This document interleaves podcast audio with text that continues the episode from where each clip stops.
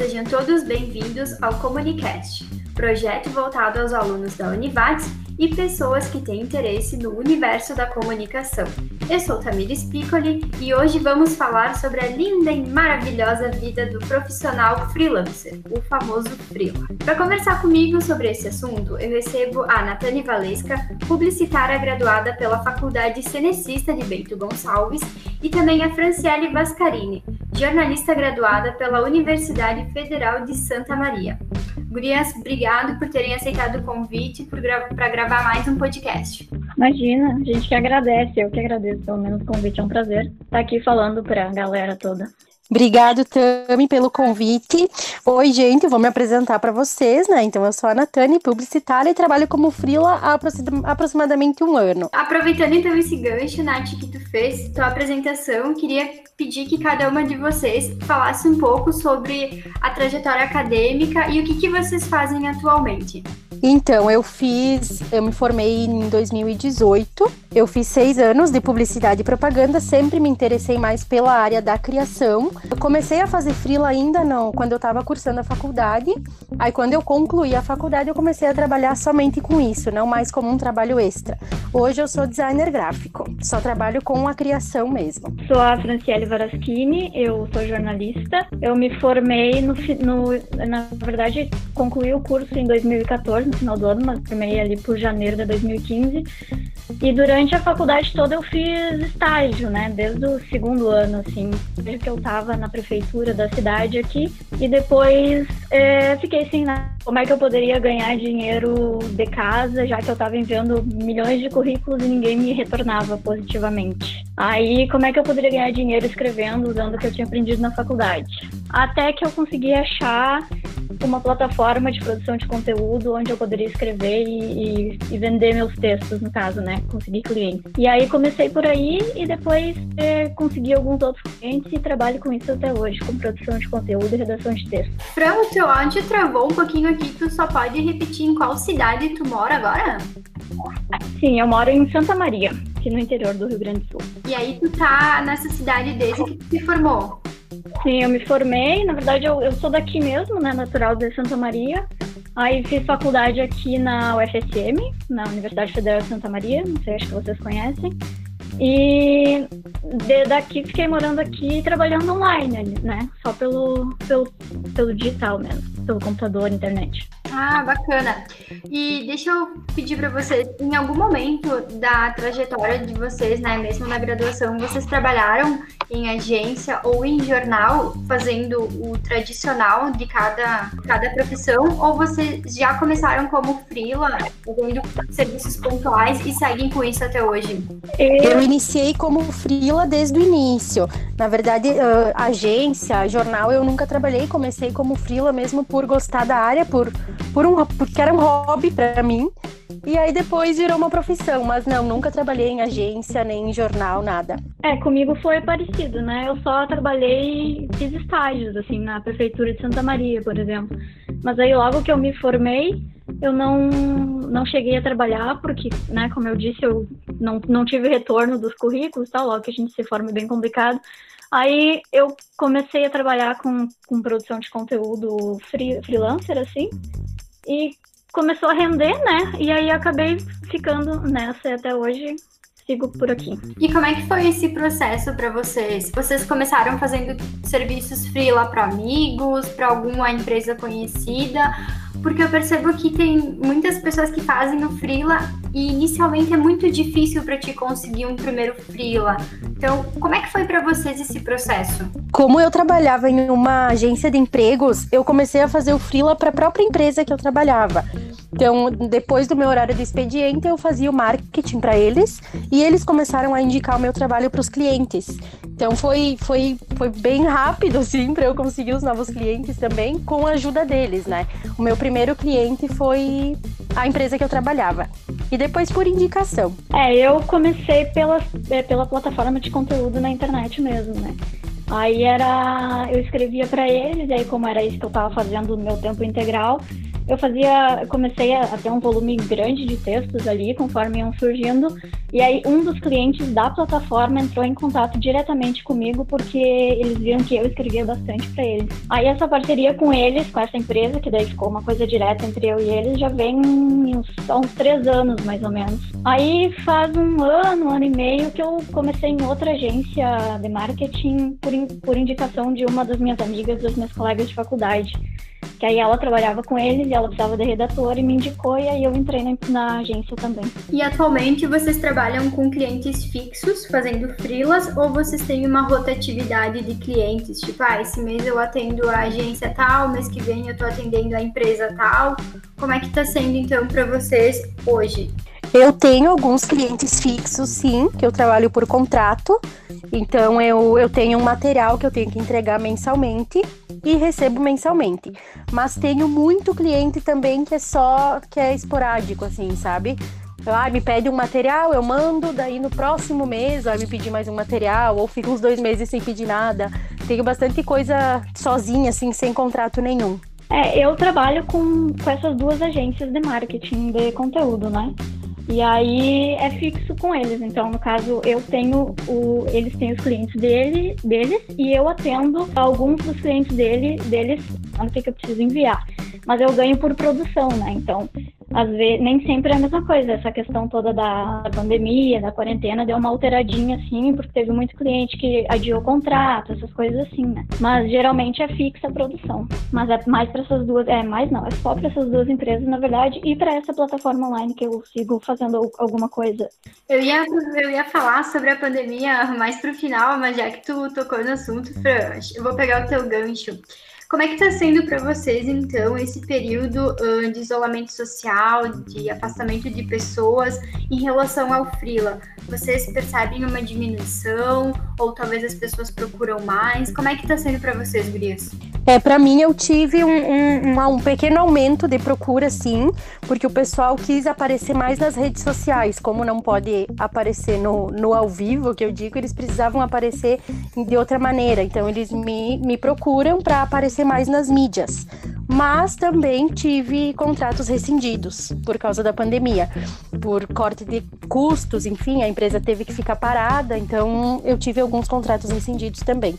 E por outro lado, aumentou, né? Então para mim não, não parou assim. É, para mim foi é, o impacto foi maior, acho que no início, assim, que as empresas se assustaram pela questão de, de estarem paradas, de diminuir o ganho financeiro delas. E a gente sabe, né, que a primeira, a primeira coisa que elas cortam é a parte do marketing, do conteúdo, da, né, dessa parte toda. Aí no início foi meio que um susto, assim, teve um, um não teve contrato cancelado, acho que um que outro só, mas assim deu uma diminuída nas produções de conteúdo, assim. É, quem fazia é, dois, três, às vezes, é, artigos, por exemplo, numa semana, diminuiu para um. Mas agora, a partir desse mês que vem, acho que já vai começar a normalizar de novo. Acho que foi mais um susto mesmo no início, mas acho que agora vai começar a voltar ao normal as coisas. Todos nós esperamos, né, o mais breve possível. Gurias, uh, uma pergunta que eu tenho certeza que muitas das pessoas que estão nos ouvindo tem. Como é que é a rotina de vocês? Tem muito daquele papo que, ah, tu é frila, tu tem um controle maior dos teus horários, tu é, consegue ter uma flexibilidade maior, consegue encaixar um, compromissos. É melhor do que numa empresa, assim, num trabalho formal. Vocês concordam com isso? Como é que rola a produção de vocês diária de conteúdo? Como é que é essa rotina? Na verdade, sim, o horário é mais flexível, a gente consegue encaixar, eu pelo menos consigo encaixar outros compromissos mas a gente precisa se regrar, né? Tem que ter um horário de início e um horário de fim para o negócio render, para o negócio andar. Tem dias que vão ser mais produtivos, tem dias que nem tanto. Então, uh, o negócio de trabalhar em casa tem essa desvantagem porque a gente se acomoda. Então, por isso tem que estabelecer um horário de início e fim para o teu dia ser mais produtivo. É, exatamente, eu concordo muito com a Nath. É, é uma, é, existem os dois lados, né? Existe a, a parte legal, a boa, que, que é a gente ter ter domínio dos próprios horários, encaixar em outros compromissos, essas, essas coisas, mas por um lado, é foco e disciplina é uma coisa que conta muito, né? Tu tem, uh, por exemplo, eu, eu, eu, trabalho melhor de manhã, então eu sei que eu preciso acordar cedo para ser produtivo o máximo que eu puder de manhã, porque eu sei que de tarde eu já não vou render tanto, né? E aí é exatamente isso, tem que ter a hora que, que começa e a hora que termina, né? Porque às vezes a gente se perde, assim, e quer fazer muita coisa, chega um momento que a cabeça não funciona mais e tu acaba caindo a qualidade do teu trabalho. Então, tu tem que saber o momento que tu precisa parar e recomeçar no outro dia para conseguir manter uma qualidade boa do, do teu trabalho, né? Mas em relação, eu digo, à produção do conteúdo uh, em si, sabe? Daria para comparar como em trabalhar com uma empresa, uh, num cargo, num emprego mais formal? Ou vocês acreditam que vocês tenham uma demanda maior ou talvez uma demanda menor em relação a essas empresas formais e esses empregos formais? Eu acredito que a demanda seja maior, Tami, porque Claro, a gente, o horário é flexível, a gente consegue encaixar outros compromissos durante o dia, porém vai faltar aquele tempinho que tu precisa para terminar tuas demandas. Então, eu tem dias que eu trabalho até 10, 11, meia-noite, sabe? Uh, eu acredito sim que a demanda seja maior, porque, claro, é mais de um cliente, é mais de uma empresa, uh, tu está sendo cobrada por mais gente, então eu acredito que sim. É aquela questão, né? Por exemplo, eu quando trabalho minhas é, minhas horas diárias, o meu foco é, é completamente pro trabalho, né? Às vezes na empresa tem aquela. Se distrai, tu vai fazer alguma outra coisinha, às vezes não sei, né? Mas aí, aqui, quando eu tô aqui, que eu preciso, por exemplo, fazer meus dois ou três textos, eu vou focar ali aquelas horas trabalhadas vão ser só para isso, né? Sem WhatsApp, sem nada. Pelo menos, se eu ficar, por exemplo, me distraindo com outras coisas, eu vou acabar não, não conseguindo acabar o que eu preciso naquele tempo em que eu preciso, né? Vocês são literalmente aquelas pessoas que levam o trabalho para casa, né? Então sempre, sempre trabalhando, sempre em função disso. É, mas é bem essa questão, né? A gente precisa saber também a hora que para, né? Que, que a Nath também comentou, porque senão a gente vive só pelo por, por produção, produção, produção e acaba a cabeça acaba dando uma uma pifadinha uma hora dessas. Ah, com certeza. Uma característica bem marcante do profissional freela é a multifuncionalidade, né? Por essência, assim dizendo, o freela é sempre aquele cara que faz muita coisa diferente para muitas empresas, muitos clientes diferentes. E tem, sabe, uma certa tensão no mercado entre o profissional que trabalha em uma, uma agência ou em algum, algum emprego fixo, né? Formal, com CLT, e o freela, porque tem aquela, tipo, ah, o freela faz tudo para todo mundo, né? O que, que vocês acham a respeito disso? Vocês já tiveram alguma situação, já viveram algo desse tipo de sofrer um certo preconceito com os colegas de profissão por serem frilas? Sim, já uh, acontece realmente até esse preconceito, vamos dizer assim, acontece por parte da empresa que está me contratando. Porque como eu sou frila, eu tô em casa, eu tô disponível 24 horas, sabe? Então a empresa pode me contatar no sábado, pode me contatar no domingo, pode me contatar de noite. E a gente sabe que não é bem assim, né? Que a gente tem outras demandas, outras, outras funções e que a gente não consegue realmente ficar disponível por 24 horas, né? Isso acontece sim. É, essa questão da disponibilidade, de achar que tu tá disponível sempre, acontece bastante mesmo. Às vezes, eu, por exemplo, tenho essa relação, assim, comigo, eu nunca percebi muito alguma coisa muito grave, assim, comigo é mais tranquilo, até porque eu faço mais a parte de produção de conteúdo mesmo, então não varia tanto o trabalho. O contato com os clientes mesmo são as agências que fazem, né? Eu tenho mais contato com a própria agência, então isso é um pouquinho mais regrado. Mas às vezes a gente nota assim dos colegas de profissão como tu trabalha em casa, tu ah, parece que tu não faz nada, sabe? Até se tu mora com outras pessoas, com a família, por exemplo. Agora eu moro sozinha, mas antigamente uh, há um tempo atrás eu morava com a minha família e parecia às vezes que eu estava sempre disponível, que quando eles quisessem falar comigo, eles podiam, que quando eles quisessem que eu fizesse alguma coisa para eles, eu, eu tava disponível. E não, sabe? As pessoas também têm que entender que tu tá trabalhando, que tu não pode sair a hora que quiser e ser incomodado, ser interrompido. Dá aquela falsa impressão de que tu tá em casa, mas por tu tá em casa tu não tá fazendo nada, né? Uma situação bem, bem chata mesmo. E em relação então a ser frila, vocês já tiveram dificuldade em conseguir empregos? não sei se vocês já tentaram algum emprego formal com CLT sendo freela, se isso acabou impactando negativamente de alguma forma o currículo de vocês? Não, na verdade, como eu já comecei fazendo freela e eu ainda tinha um emprego com CLT, eu não, nunca cheguei a procurar, assim, mas eu tenho amigos frila que tiveram essa dificuldade, sabe? Justamente por ser frila. Ou talvez tu vá em alguma entrevista, alguma coisa, tu informa que tu estava trabalhando como frila até então e a agência prefere te contratar como freela que paga menos, entende? Tem essa questão. É, eu também é, não tive nenhuma experiência negativa, mas essa questão de a agência preferir o freela por, por ter menos gastos é, é muito real, assim, acontece bastante. Mas eu também já, já tive oportunidade de, de tentar vagas, assim, em empresas formais e acabei, tipo, quando eu fui avaliar, eu vi que não valia a pena, né? Nem financeiramente e, e, nem pela essa questão toda dos privilégios de trabalhar em casa, acabou que não ia compensar financeiramente, então para mim não valeria a pena. E aí eu preferi seguir como, como, como home office, como freela, assim. Ainda falando um pouco sobre essa questão, então, da pandemia que a gente está vivendo, né, o Covid, uh, estar em casa, né, fazer o home office se tornou uma realidade para muitas pessoas, né, apesar de que para vocês duas já é algo banal, vocês trabalham de casa, como a Fran comentou antes, né, uh, vocês acreditam que a partir de agora, esse formato de trabalho do home office e do freela possa se tornar uma tendência a longo prazo? Eu acredito que possa sim, porque muitas empresas já estão se adaptando ao home office por tempo indeterminado. Né? Eles não têm um prazo de, de voltar a trabalhar no escritório na empresa. Eu acho que sim. E até reuniões, né? Tá todo mundo se acostumando a fazer reuniões online. Não tem mais não, não se juntam mais para reunião, eu acho que sim. Que pode se tornar definitivo, pode se tornar o novo normal. É, exatamente. Eu acho que tendência já é, né? Já vem sendo faz um tempo. Tá, tá se tornando uma, bastante normal para. Eu lembro que quando eu comecei, isso era meio. Ainda era estranho, estranho né? Para a maioria das pessoas.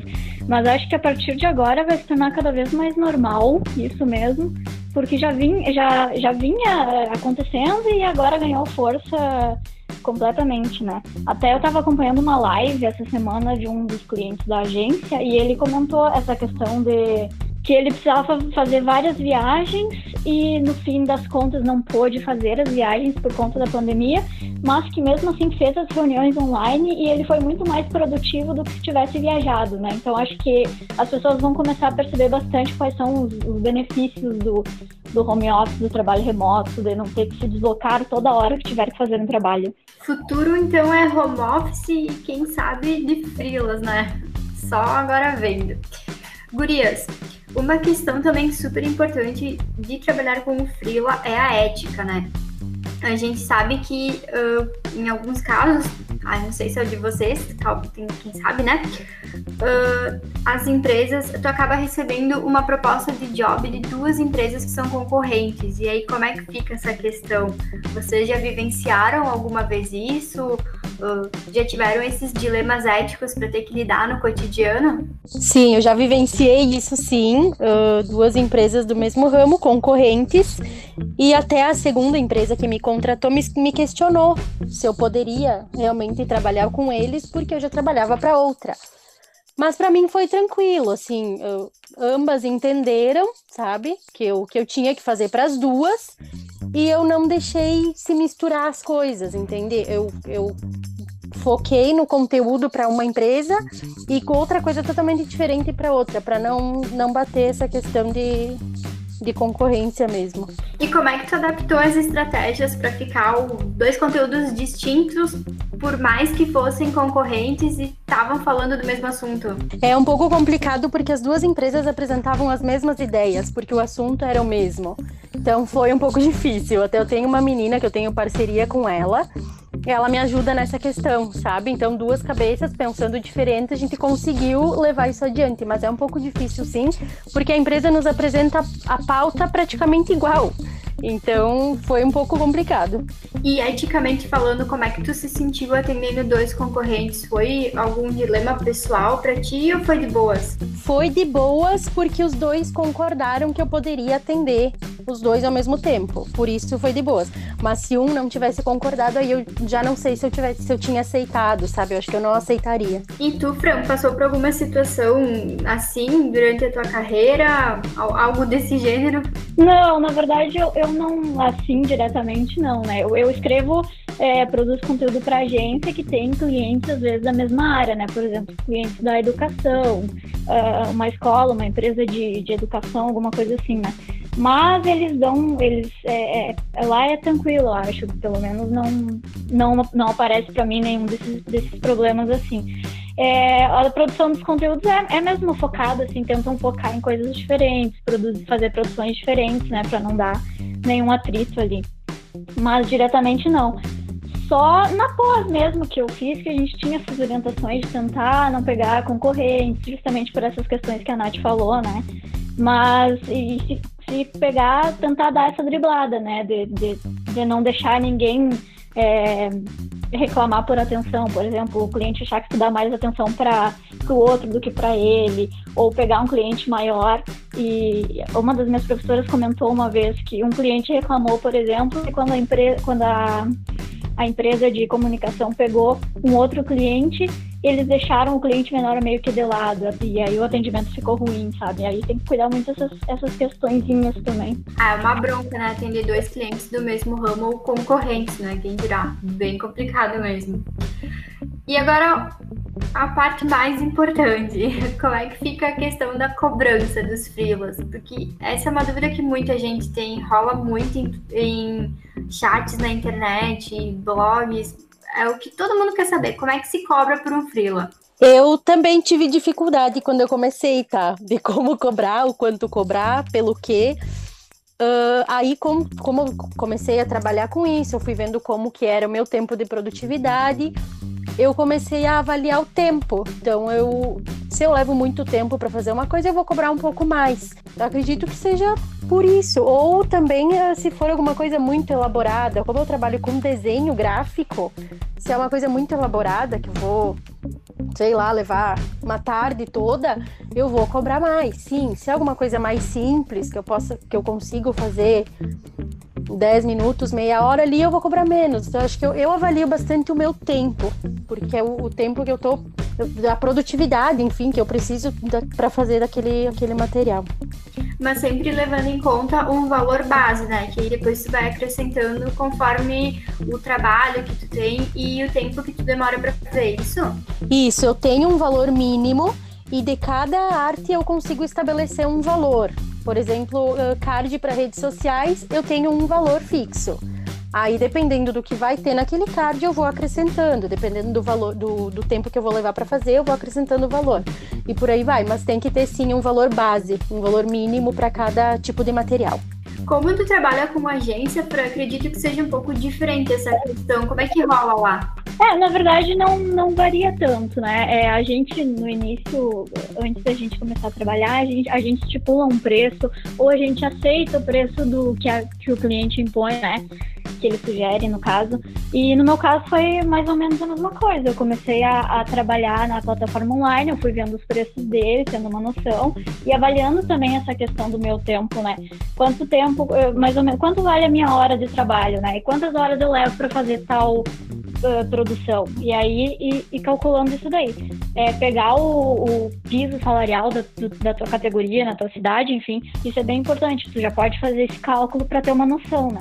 E a partir daí, conforme tu for te especializando, enfim. E no meu caso, por exemplo, que eu faço textos, eu cobro por, por palavra, né? Porque eu sei mais ou menos quanto tempo vou levar para produzir um texto de 700 palavras e quanto tempo vou levar para produzir um texto de 3 mil palavras, né? Então eu vou fazendo esse acréscimo assim. E essa questão é bem importante porque, olha, como frila a gente vê muita gente oferecendo, assim, ó, uma, uma miséria, assim, que, que tem que cuidar muito, assim, porque a gente não pode acabar aceitando qualquer coisa, porque senão as pessoas não valorizam o teu trabalho, sabe? Mas no teu caso, quando tu ingressou na agência, tu tinha um valor que tu cobrava e aí eles aprovaram ou tinha um valor tabelado dentro da agência e tu seguiu ele? Não, tinha um valor já. É, na verdade, eu trabalhava uh, nessa plataforma online, e aí os clientes deles vieram falar diretamente comigo e, e cobriram a, o que eu ganhava na plataforma. Né? No caso, eles ofereceram mais dinheiro para fazer as uh, produções diretamente com eles. Aí, obviamente, aceitei, né? E fui fazendo. E aí, a segunda agência, eles também já tinham um valor estabelecido, que era um valor bem bom, inclusive melhor até do que eu já estava ganhando. E aí eu também segui por aquele valor ali. Ah, bacana. Gurias, dá para viver só de frila? Dá, claro que dá, com certeza. Eu vivo só de frila e adoro o meu trabalho, gosto muito mesmo. É, eu também, eu, eu vivo só de frila. É, dá para viver se tu tiver disciplina, né? Vem aquela coisa que a gente estava falando, tu precisa estabelecer metas para ti. No meu caso, eu estabeleço quanto eu quero ganhar no final do mês e divido aquilo ali pelo, pelos meus dias, pelas minhas semanas, né? Se a gente não tiver essa disciplina também, a gente vai acabar se perdendo Uh, e lá no final do mês não vai, não vai dar, mas com disciplina e com foco e se organizando direitinho dá. Exato, dá para viver como frila, mas focando no teu trabalho, porque ser frila não é ficar em casa de boa. Ser frila é trabalhar muito, sim. É pra galera que tá ouvindo, então, recado dado. Ser frila é trabalhar e muito mesmo em casa. Gurias, a Fran principalmente falou bastante dessas plataformas online ao longo então da nossa conversa. Eu queria saber se vocês têm para indicar então algum site ou como que o pessoal pode fazer para começar um, com frilas, né? Que eu tenho bastante pessoas também que fazem frilas para complementar a renda, né? Que é um pouco diferente de vocês. E como é que vocês indicam então para quem está tá começando e tá afim de fazer algum frila? Para mim começou bem com o boca a boca, sabe? Tem que botar a cara a tapa, tem que se oferecer mesmo, assim apresentar o teu trabalho, começa com o portfólio do que tu tem, do que tu fez na faculdade, enfim, e começa com o boca a boca. Para mim começou assim. É, é para mim foi, foi mais pelas plataformas mesmo, né? Porque eu tava ali desesperada para fazer algo, já que a faculdade tinha terminado, né? E eu fui procurar. Não é essa, mas uma que eu acho bem legal é a Rock Content. Não sei se vocês já ouviram falar. Ela tem bastante, inclusive, conteúdo sobre sobre produção de conteúdo, marketing digital. Tem vários cursos grátis que dá para fazer, né? E aí até acrescentar no, no, no, portfólio, enfim, é bem legal. E aí eles têm, eu não, não cheguei a produzir para eles porque antes disso eu já me comprometi com as outras agências, já estava é, tomando todo o meu tempo praticamente. Mas eles também têm, é, tem como tu fazer produções para eles, enfim, é, passando por todas as etapas, né? Que tu ter candidato, tu, tu, tu escreve um texto teste, eles te avaliam e assim vai indo, né? E dessas plataformas, Fran, que tu falou que tu utiliza hoje, tem alguma delas que tu possa indicar pra galera que tá começando? Alguma que tu já trabalhou, talvez? É, tem essa, né, Rock Content, que é legal, e a que eu, eu trabalho, que é a que eu conheço mais, é a Text Broker, não sei se vocês conhecem. Mas essa, ela foi, foi funcionou para mim, né? Porque eu consegui, consegui bons contatos a partir dela. Mas ela não tem tanto texto, assim, não tem tanto, tantas coisas disponíveis. Então é uma coisa de estar mais focado ali, cuidando sempre, vendo sempre se tem textos e tal. Talvez essa Rock Content tenha mais, né? Aí eu já não sei porque eu não cheguei nessa fase aí com eles. Mas essa é legal porque ela tem cursos, né? Rock Content dá para qualquer pessoa ir lá fazer cursos grátis para aprender a produzir conteúdo melhor, enfim, todas as técnicas, SEO, essas coisas todas. Nath, antes tu comentou do portfólio. Uh, quando tu criou o teu, tu utilizou algum software, algum site, alguma coisa para? Na verdade, para a criação do meu portfólio eu fiz, eu mesmo criei ele, não, não usei nenhuma plataforma. Eu fiz um PDF. Então, é o que eu mantenho até hoje, tá? Existem plataformas, sim, para portfólio, mas eu montei a minha no, no Corel e apresento no PDF. Quando é solicitado, eu mando por e-mail, pelo WhatsApp, enfim, em PDF. Então tá, fica as dicas para quem tá ouvindo a gente. É, se, se quiser usar a plataforma, eu sei que eu fiz o meu bem básico bem legal. Ele, tu escolhe vários templantes e tu vai montando o teu, como se fosse o teu próprio site. Assim, ele fica online. Daí depois tu pode enviar o link. Deu uma travadinha no teu áudio, só não deu pra pegar o nome. Qual é? É Wix. Ah, Wix. É, ele é bem básico, assim, é bem, é bem fácil de manusear, não tem muito mistério. E, e tem é template né? E ele é gratuito, né? Tu pode modificar ele conforme tu quer. Exato, ele é gratuito. Só vai ficar o Wix ali, vai ficar no início, né? Que eles vão ficar. Mas ele é, é grátis e tal. Eu acho legal. O meu eu fiz assim, né? Mas é, é básico, assim, mas é legal. Mais uma dica pra galera que tá ouvindo. Gurias, eu agradeço muito a participação de vocês. E pra galera que tá ouvindo é o seguinte: o último episódio a gente vai tratar só de dúvidas dos estudantes, tá? Então, se tem alguma coisa que tu quer saber sobre o mercado de trabalho, as disciplinas do curso, o trabalho de conclusão, qualquer coisa que te incomode, tu manda um e-mail para comunicast2020@gmail.com que a gente vai então preparar um material bem bacana. Obrigada, gurias. Uma boa semana para todo mundo que está ouvindo. Obrigada. Obrigada, gente.